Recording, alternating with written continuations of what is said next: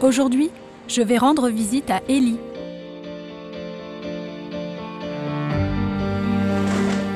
Bonjour. Bonjour. Ah, c'est des gâteaux au fromage, des Au, au fromage.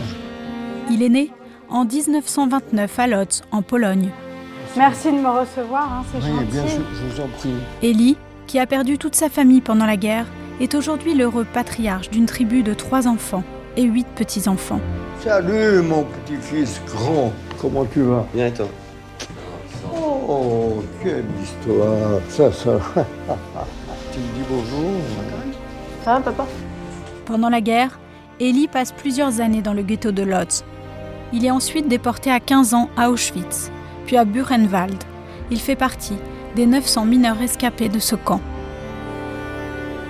Ellie ne supporte plus de fouiller le sol souillé de l'Europe, alors il part en Israël pour construire un monde nouveau. Huit ans après, il revient en France faire des études de médecine orthopédique, lui, qui a eu les pieds gelés à Auschwitz. Comme ça Ouais, super, et comme ça, trois là Ah Non, là, là, voilà. Il lui aura fallu 50 ans avant de se décider à parler librement de ce qui lui est arrivé. Merci. Et la seule qui savait tout, euh, c'est ma femme. Et puis la nuit, je, je faisais des cauchemars, je me levais avec une... Vraiment, je m'étais comme si on m'avait appelé à la- l'appel Platz ou Heert, ou comme ça. Mais ça durait très longtemps. Mais le problème, c'est que nous voulions rentrer dans une vie normale.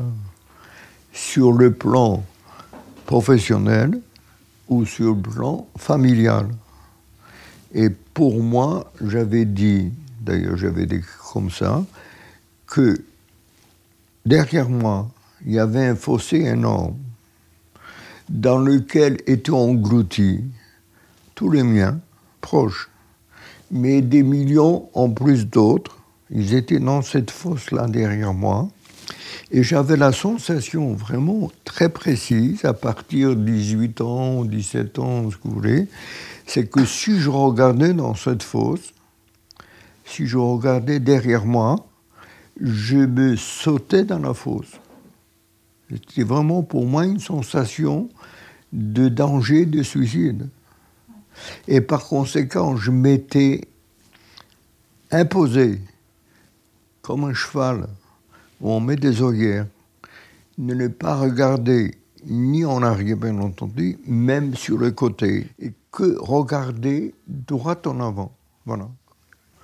Et j'étais un de ceux qui disaient à mes copains, à mes déportés, qu'il ne fallait pas parler aux enfants, aux jeunes, de notre vécu.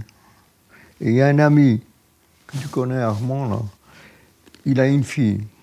Il me dit, écoute, si ta fille te demande où sont tes parents, je dis, tu éludes la question, tu réponds ce que tu veux, etc., mais tu lui racontes pas.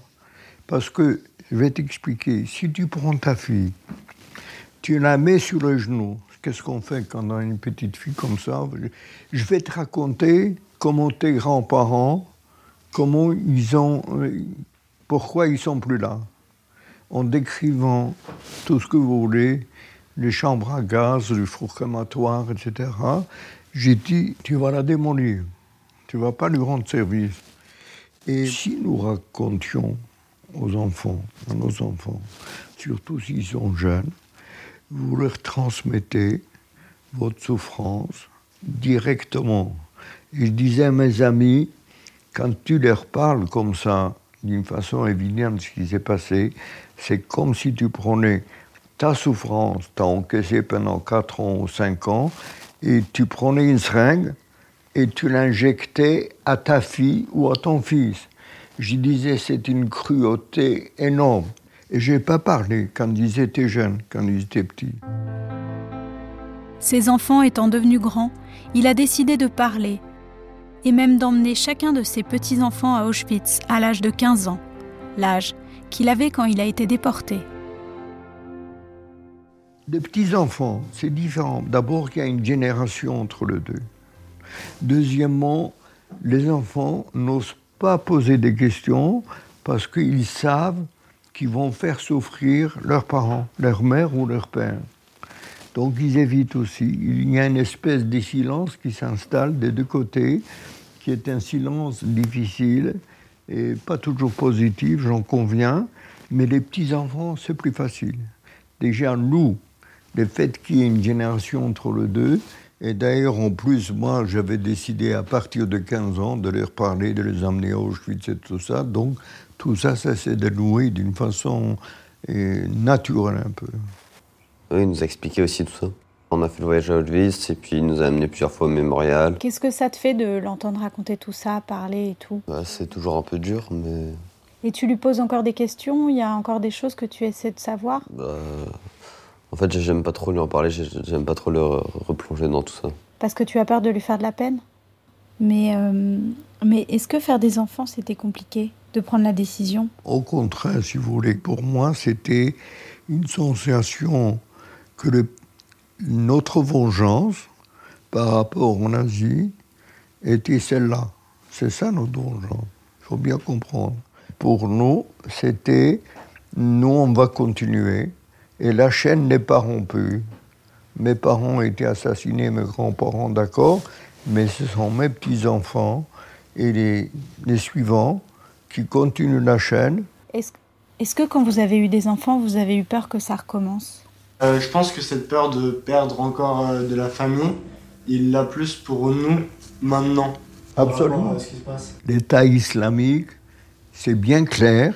Il dit tout ce qui n'est pas islamiste, radical comme eux, doit disparaître. Là, vous avez une configuration un peu similaire en Asie, allemand, en disant j'annonce ce que je vais faire et quand je serai en situation de le faire, je le ferai.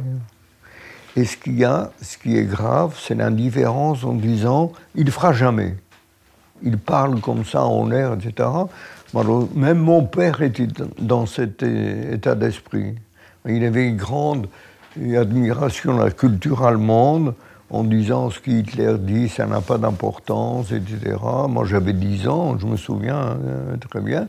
Et votre père, il avait lu Mein Kampf, il avait connaissance de tout ça, il n'y croyait pas. Mais beaucoup de gens. Dans peu de temps, on ne sera plus là. Et c'est vous qui serez le seul en disant j'ai entendu, j'ai vu un témoin qui a vécu cette période. Vous allez devenir le témoin du témoin que je suis. Attention, vous avez un rôle très important. Bye bye. Merci beaucoup.